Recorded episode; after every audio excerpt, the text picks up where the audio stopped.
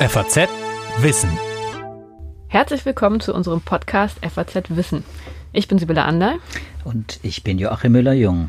Wir sind wieder da aus der Sommerpause. Vielleicht erinnern Sie sich noch, wir stellen hier im Podcast jede Woche wissenschaftliche Studien vor, diskutieren ihre Hintergründe und was aus ihnen folgt. Joachim und ich, wir sind beide Wissenschaftsredakteure im Ressort Natur und Wissenschaft der FAZ. Ich bin promovierte Astrophysikerin und Joachim ist Biologe. Heute geht es um ein Thema, das wir hier im Podcast, glaube ich, noch gar nicht hatten, obwohl es eins deiner Hauptthemen ist, lieber Joachim. Es geht um die Folgen des Klimawandels und konkret um die Zukunft der Eisschelfe in der Antarktis. Wir sind es ja schon fast gewöhnt, von den Polen immer neue Horrormeldungen über die schwindenden Eismassen zu hören. In der Antarktis sind es insbesondere immer wieder riesige Eisblöcke, die sich lösen und damit den Festlandgletschern erlauben, ungehindert in den Ozean zu fließen. 2002 gab es da ein ziemlich dramatisches Ereignis mit dem Larsen B Schelfeis. Da war eine Fläche abgebrochen, die mit mehreren tausend Quadratkilometern größer als das Saarland war. Ein neues Paper in Nature versucht sich jetzt daran, solche folgenreichen Ereignisse vorhersagen zu können. Bevor ich dich frage, Joachim, wie die das genau machen, die Wissenschaftler, wäre es vielleicht ganz gut, erstmal ein paar Grundbegriffe zu klären. Was ist denn genau ein Eisschelf und ist es normal, dass sowas einfach so abbricht? Also, was haben wir da zu erwarten? Was ist normal und was ist eben gerade schon besorgniserregend? Okay, Sibylle.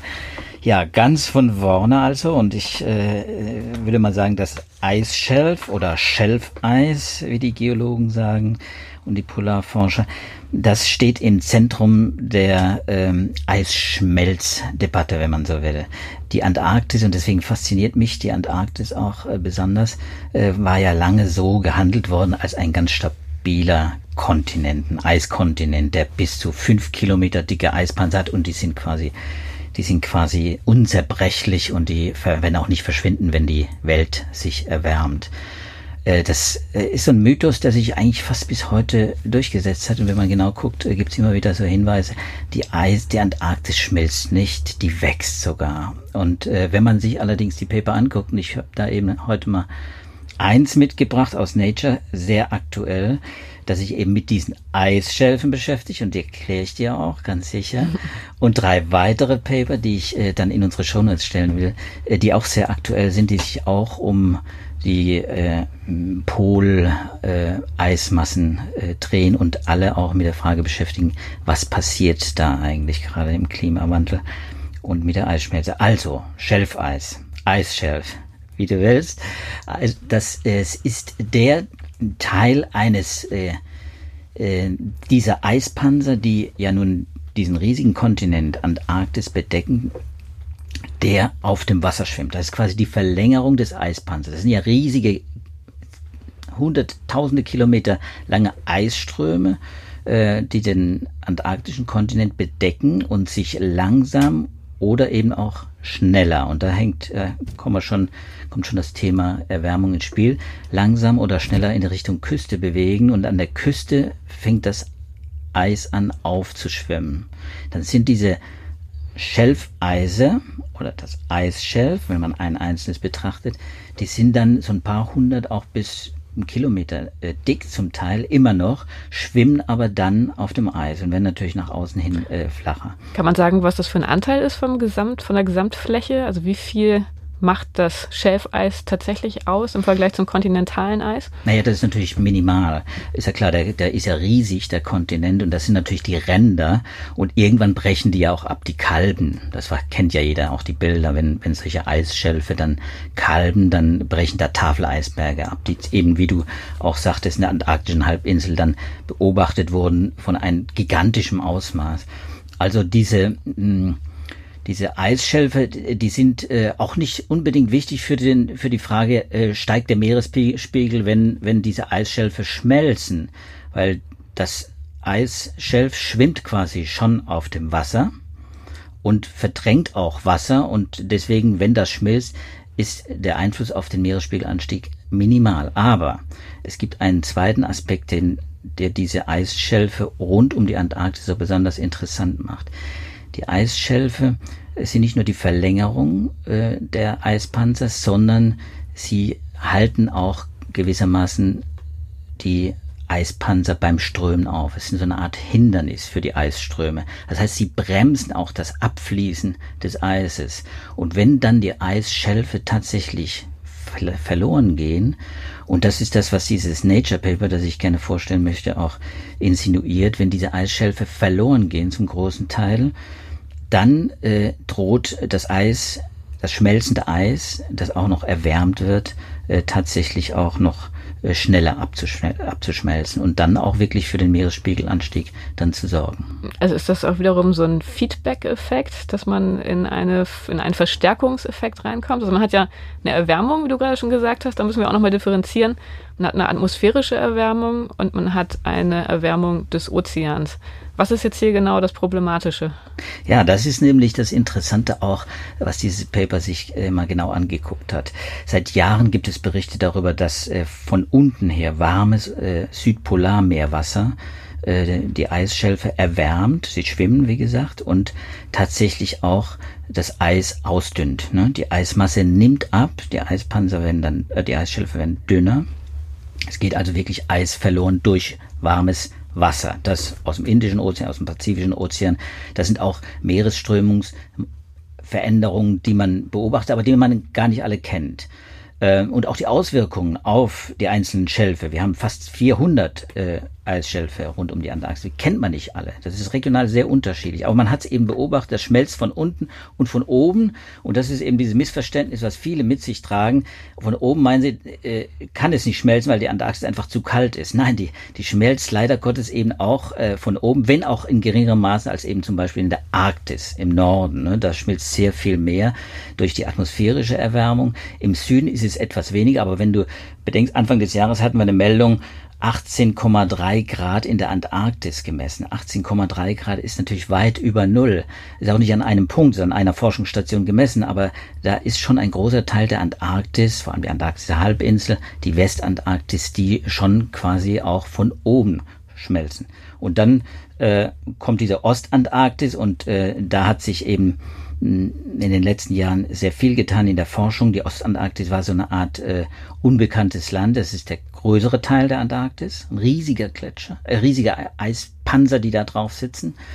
Mm, aber man wusste relativ wenig. Die Datenlücken sind da, waren da besonders groß. Ne? Und äh, das hat man natürlich in den letzten Jahrzehnten versucht aufzufangen mit Satellitenüberwachung, äh, auch mit einzelnen Expeditionen. In den Shownotes bringe ich ein Paper einer japanischen Expedition, die einen Gletscher der Ostantarktis sich angeguckt haben und auch da genau das festgestellt haben, was man in der Westantarktis schon seit den 90er Jahren eindeutig feststellt, dass eben Schmelzwasser von unten äh, das Eis ausdünnt und eben auch äh, von oben auch atmosphärisch. Das kann man mit Satellitendaten genau sehen, indem man die Eisdicke misst oder wie macht indem man das? man mit Radarmessung, genau. Das wird mit Radarmessung gemacht oder mit Mikrowellensensoren äh, äh, auf MODIS, auf dem Terra-Satelliten, der in den Ende der 90er dann in Weltraum äh, positioniert wurde und äh, das wird, das kann man messen, das kann man aber natürlich nur sehr grob messen. Es gibt äh, eine große Variation. Das ist auch, man muss auch sagen, das ist, die Messungen sind natürlich unsicher und man kann sich vorstellen, wir haben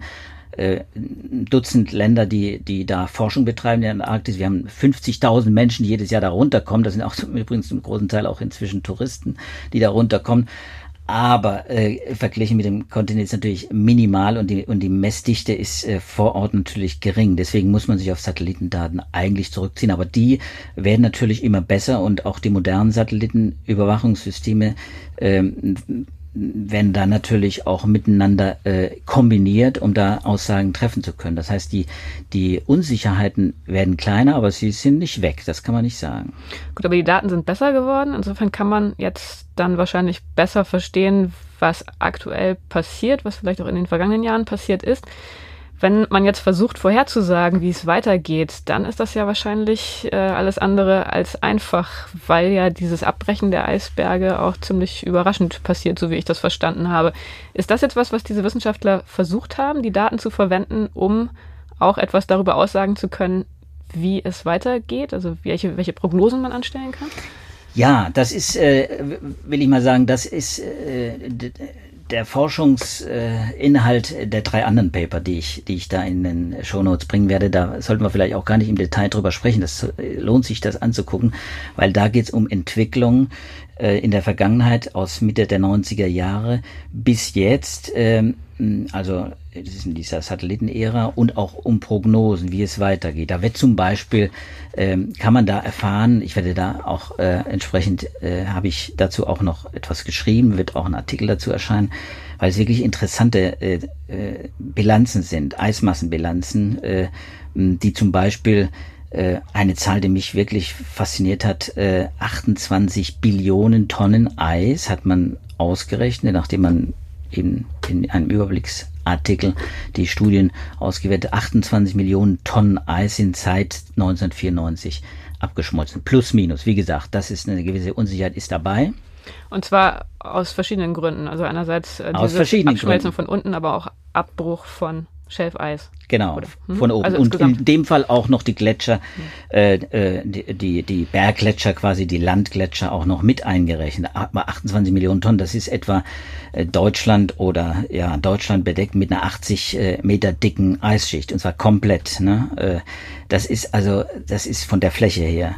Ähm, das ist, sind schon gewaltige Mengen an Eis, die offensichtlich verloren gegangen sind. Ich habe ja diese Woche auch in einem Artikel auch geschrieben, Grönland hat man jetzt festgestellt, 2019 hat man nachgerechnet, äh, auch wieder Satellitendaten ausgewertet, jede Minute eine Million Tonnen Eis verloren. Nur in einem Jahr jede Minute eine Million Tonnen. Das sind gewaltige Mengen, die da im Moment abfließen äh, von diesen riesigen Eispanzern. Und in der Antarktis ist das eben auch der Fall. Ein Großteil dieser 28 Billionen Tonnen, dieser unglaublichen Menge, kommt eben aus der Antarktis und eben von den Eisschelfen und von den Eispanzern. Ne? Und diese, und jetzt kommen wir nochmal zu diesem Nature Paper. Das Nature Paper will, wollte das eigentlich gar nicht erfassen, sondern die wollten eigentlich sehen, was passiert denn dann, wenn sich das der, die Eisströme beschleunigen. Wenn also diese Eisschelfe von unten und von oben her schmelzen, was passiert denn dann? Äh, was könnte denn die Sache vielleicht auch beschleunigen? Jetzt sind wir bei deinen Feedback-Mechanismen. Kann es da etwas geben, das vielleicht die Sache nochmal beschleunigt? Und da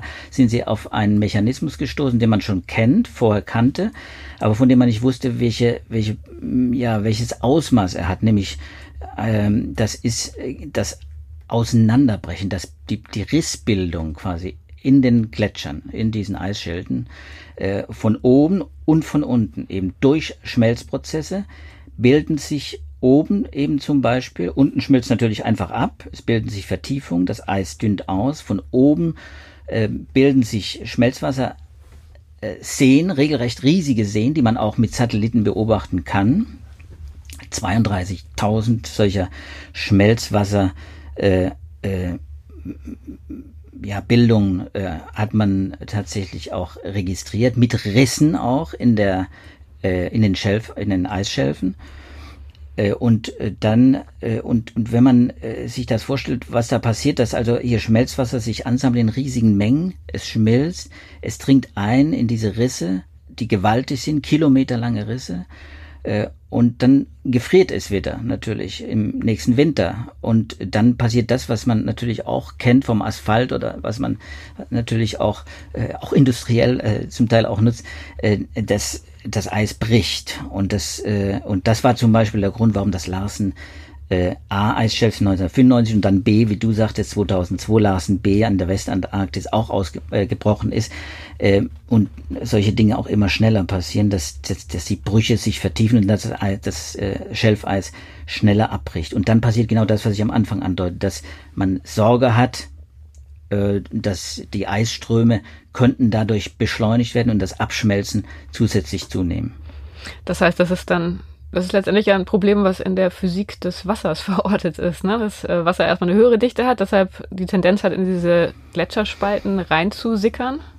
Genau. Und wenn es dann wieder friert, größeres Volumen, das sozusagen auseinandersprengt. So kann man und, das, und das kann man auch natürlich nicht verhindern. Ne? Auch äh, gerade ähm, durch diese beidseitige Erwärmung, und das äh, ist auch ein interessanter Befund, dass eben durch diese beidseitige Erwärmung von unten und von oben diese Brüche sehr viel tiefer gehen und sehr viel schneller auch äh, äh, dann unter Umständen äh, auch sich bilden. Und, und die Wissenschaftler, das waren Wissenschaftler der Columbia University, also wirklich ein sehr, sehr äh, renommiertes Labor, Layman äh, da, die äh, äh, Earth Laboratory, die haben festgestellt, dass 60 Prozent, etwa 60 Prozent äh, der äh, des Schelfeises rund um die Antarktis, also weit über die Hälfte des Schelfeises, in Gebieten, äh, also äh, solche, solche Brüche ausbildet.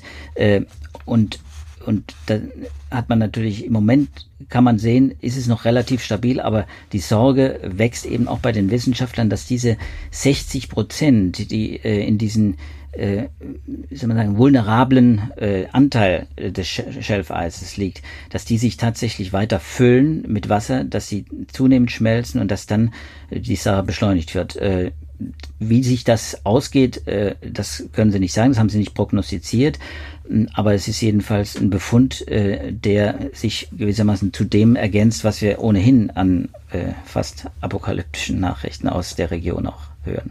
Aber war das jetzt überraschend oder ist es wirklich schlimmer, als man gedacht hätte?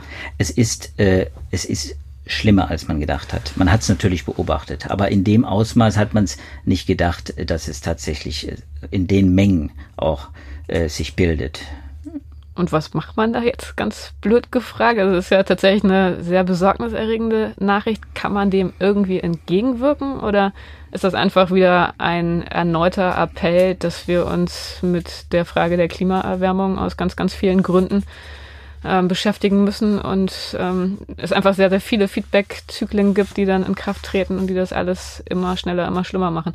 Ja, ich meine, das ist eine interessante Frage. Ich glaube, man kann natürlich gar nichts tun. 50.000 Leute, ich sagte schon, die jedes Jahr in die Antarktis fahren, die werden das vielleicht erleben und sehen können. Wir können es aus der Ferne sehen, können die Ergebnisse äh, nachlesen in wissenschaftlichen Journals, aber wir können nichts dagegen tun, außer eben zu verhindern, dass diese Erwärmung äh, sich weiter beschleunigt. Denn das ist natürlich das Problem. In einem der Paper, die ich vorstelle, äh, werden solche Prognosen natürlich äh, dann berechnet. Äh, was ist denn eigentlich, wenn wir so weitermachen wie bisher mit dieser Eisschmelze? Was passiert denn dann? Und das sind solche Rückkopplungsmechanismen wie diese dieses Zerbrechen der, äh, des Schelfeises noch gar nicht mit einberechnet, äh, kommen äh, die britischen Forscher, die diesen Review äh, geschrieben haben, die haben ausgerechnet, dass man äh, bis 2100 so viel Eis verloren hat, äh, dass der Meeresspiegel dann um mindestens einen Meter steigt. Und dann wird das wieder viele nicht schockieren, weil das ist das, was man vom, vom, vom IPCC äh, schon lange hört. Ähm, aber es ist genau an der oberen Kante quasi äh, dessen, was man vom IPCC gehört hat, vom Weltklimarat. Das heißt, äh, das ist das Minimum. Jetzt kommen noch solche Feedback-Mechanismen dazu und äh, die sind in diesen Prognosen noch gar nicht drin. Das heißt, wir müssen also damit rechnen, dass ein Meter äh, eher eine konservative Schätzung ist. Wir haben es ja mit Schätzungen auch im Prinzip zu tun, auch wenn sie mit Modellen ausgerechnet werden. Äh, deswegen finde ich das beunruhigend genug. Und das ist natürlich klar. Die einzige Rückkopplung, die, die ich äh, offen gestanden für sinnvoll halte, ist dann äh, die Rückkopplung in die Politik. Denn da muss wirklich was getan werden. Ja, es ist ja normalerweise ein sehr langsamer Rückkopplungsprozess, der sich auch nicht unbedingt selbst verstärkt.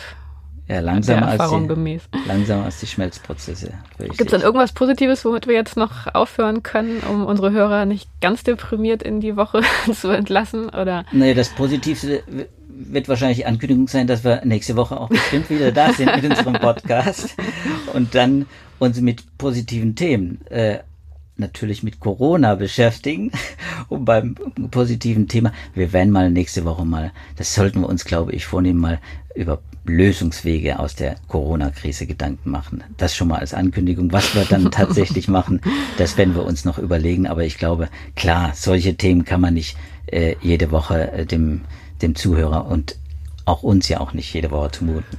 Gut, dann bleibt mir jetzt erstmal mich bei dir ganz herzlich zu bedanken für diese Informationen unsere Hörer nochmal darauf hinzuweisen, dass alle Informationen über die zitierten Veröffentlichungen in unseren Shownotes zu finden sind. Das ist, glaube ich, immer noch eine ganz lohnende Lektüre. Insbesondere in dem Fall, wo es auch aus Nature ein News and Views Artikel gibt, also einen zusammenfassenden Artikel, der nochmal ganz interessant zu lesen ist. Das war der Podcast FAZ Wissen. Wir verabschieden uns und wir freuen uns, wenn Sie auch beim nächsten Mal wieder mit dabei sind.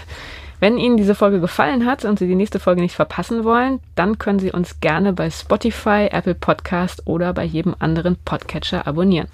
Bleiben Sie gesund. Tschüss. Ja, ich sage auch Tschüss und bleiben Sie auch optimistisch trotz Klimakrise. Tschüss.